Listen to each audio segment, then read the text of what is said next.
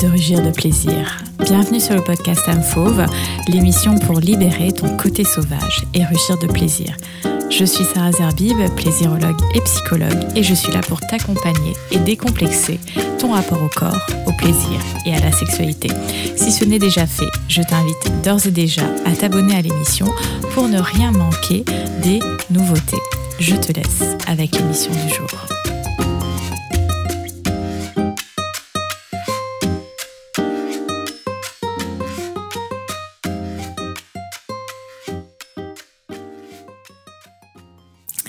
Es-tu généreuse, généreux dans ta vie intime? Pour qui et pourquoi fais-tu une pratique sexuelle? Qu'est-ce qui te guide dans ton intimité et dans ton rapport à l'autre, à ton ou ta partenaire?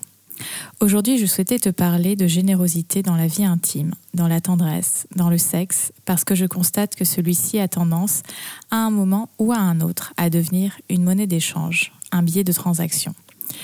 Comment savoir si tu utilises le sexe comme monnaie d'échange? Je vais te donner quelques exemples. Quand tu énonces à ton ou ta partenaire, on ne le fait pas plus que X fois par mois. Si je te fais ça, tu me fais ça. Si tu me suces, je te lèche. Si tu veux qu'on baise, va falloir faire ça pour moi. Aide-moi à la cuisine et après je te promets que tu peux faire ce que tu veux de moi. Souvent, les mots si et quand sont associés à une pratique sexuelle. On en vient à mettre au conditionnel la rencontre charnelle. On vient créer des règles sur quand le sexe peut avoir lieu, combien de fois il peut avoir lieu, où et comment il a le droit de se montrer. Finalement, nous en venons à fermer des portes et à contraindre le désir, nos envies.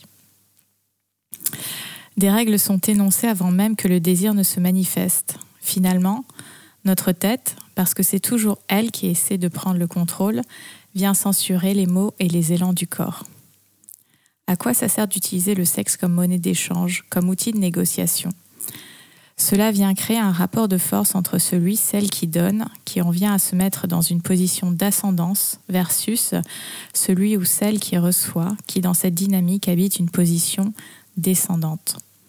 Cela vient aussi appauvrir les échanges et la communication parce qu'on va utiliser un moyen qui n'a aucun rapport avec le sujet, qui porte à désaccord pour le résoudre.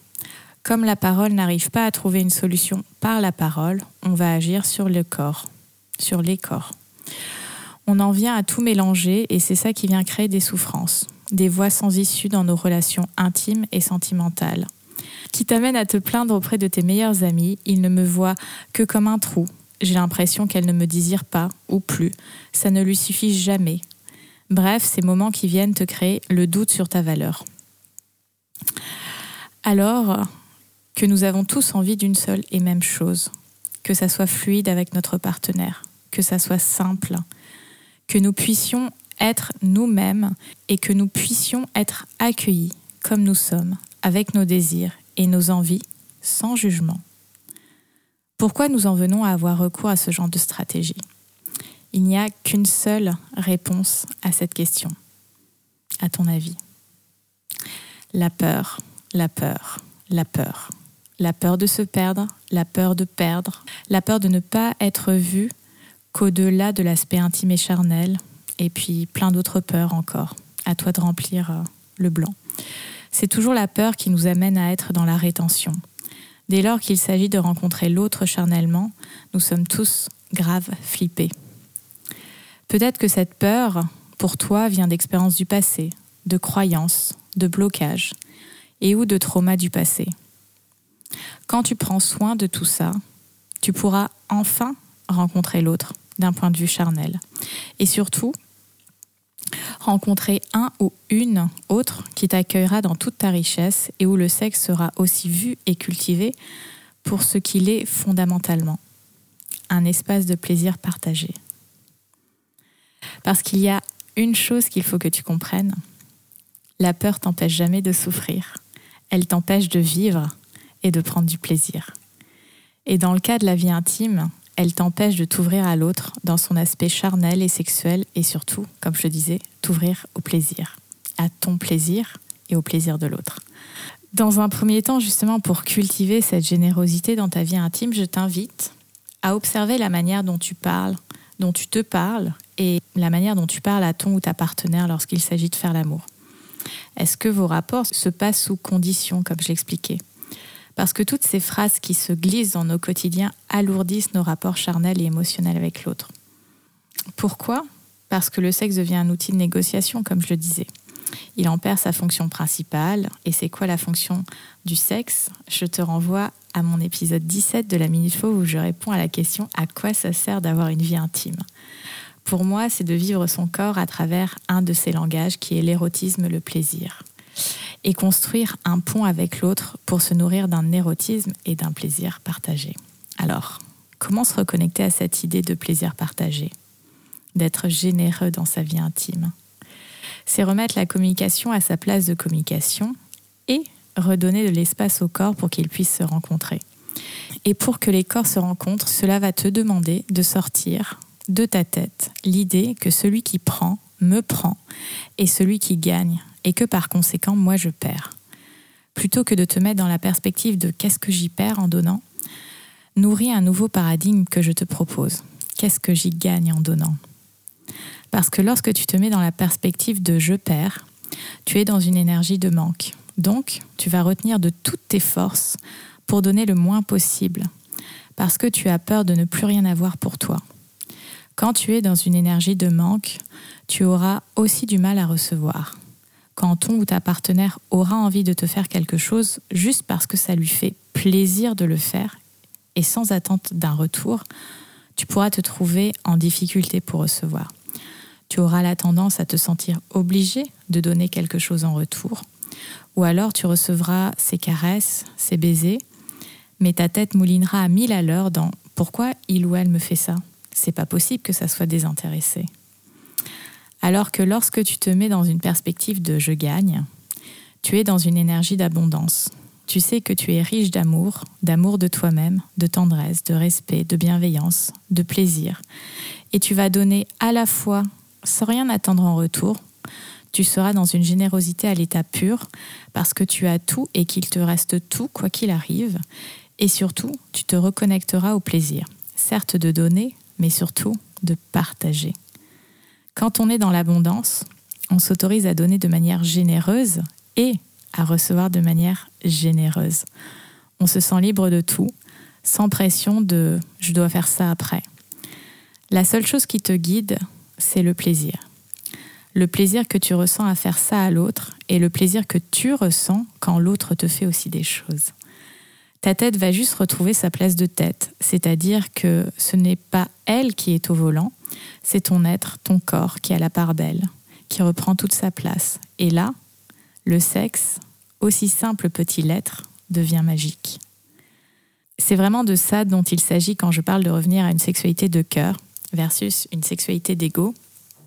Je te mettrai le lien d'un autre épisode à ce sujet.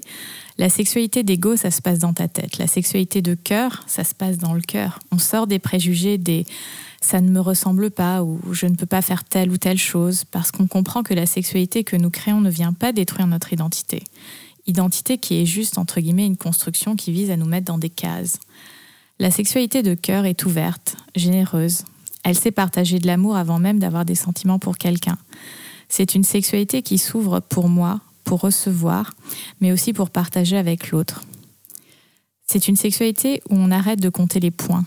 C'est une sexualité où il ne s'agit plus de est-ce que j'ai orgasmé, pas orgasmé, mais c'est une sexualité où le plaisir devient le seul guide. Alors, soyez généreux et généreuse dans vos rencontres charnelles. Osez faire les choses parce que vous êtes enthousiaste et que ça vous fait plaisir. Apprenez à sortir de la censure de vos têtes et surtout, réalisez que vous ne manquez de rien. Avant et après le sexe, vous ne perdez rien. Vous restez là le même avant et après, même si avec ce partenaire, ça ne va pas plus loin. Si vous sentez que vous hésitez à donner, posez-vous la question. Est-ce que c'est ma tête qui parle? Si oui, je l'apaise, et si c'est le corps, je l'honore et je l'écoute. Je me souviendrai toujours d'un moment que j'ai vécu charnellement, une parenthèse assez incroyable lors d'un week-end à Marseille. Je me souviens à un moment que j'avais envie de faire une certaine caresse à mon partenaire et j'ai eu un mouvement d'hésitation. Il l'a vu et dans un regard, il m'a fait comprendre Tu as le droit. C'était au-delà du consentement. C'était comme une petite tape sur l'épaule qui me faisait comprendre qu'il accueillait mon désir, mon envie et ce que j'avais envie de partager avec lui sur ce moment-là présent et qu'il était ouvert pour le recevoir. Juste ce regard a suffi à me faire lâcher prise. Depuis ce moment-là, j'observe de plus en plus comment parfois ma tête essaie de censurer les envies de mon corps, l'élan de mes désirs. C'est ce qui se passe pour moi et c'est ce qui se passe aussi pour toi. Parce que c'est son job à notre tête. Vouloir contrôler, prévoir, anticiper, essayer d'être à la place du conducteur, préserver une identité lisse qui ne nous sort pas de notre zone de confort. Et le sexe, la vie intime, par toutes les sensations, les vibrations que cela provoque dans nos corps, gêne notre tête. C'est pour cela que j'ai créé la plaisirologie. C'est cet art de vivre et surtout cet accompagnement qui vient te faire vivre une relation positive à ton corps pour davantage accéder au plaisir et à l'épanouissement dans ta vie intime. Parce que tant que je serai là, il est hors de question que le plaisir ne soit pas au rendez-vous dans ton corps, dans ta chambre à coucher et dans tous les moments et lieux où ton désir a envie de te faire coucou. Alors, ose aujourd'hui prendre soin de ton plaisir, ose ouvrir l'espace, ose être généreuse et généreux avec toi, avec ton corps et avec ton plaisir. Ose le passer en priorité, ose le considérer comme étant important parce que dès lors que tu accéderas et cultiveras ton plaisir avec générosité, l'abondance, l'amour seront là de manière illimitée. Voilà ce que je souhaitais te partager aujourd'hui. Si cet épisode t'a plu, n'hésite pas à le partager sur les réseaux sociaux et surtout à t'abonner à l'émission. Si tu veux me suivre au quotidien, je t'invite également à me rejoindre sur les réseaux tels que Instagram, TikTok, YouTube, euh, sous le pseudo Amfauve. Hein, tous les liens sont dans la description. Et si tu as envie d'en savoir plus sur mes accompagnements, sur la méthode, que tu as envie de vivre une vie justement euh, davantage source de plaisir dans ta vie intime et dans ton corps, je te laisse un lien pour réserver ton appel de découverte avec moi. Je te souhaite une excellente journée et te laisse avec mon slogan préféré, libère ta version fauve et rugis de plaisir. À bientôt.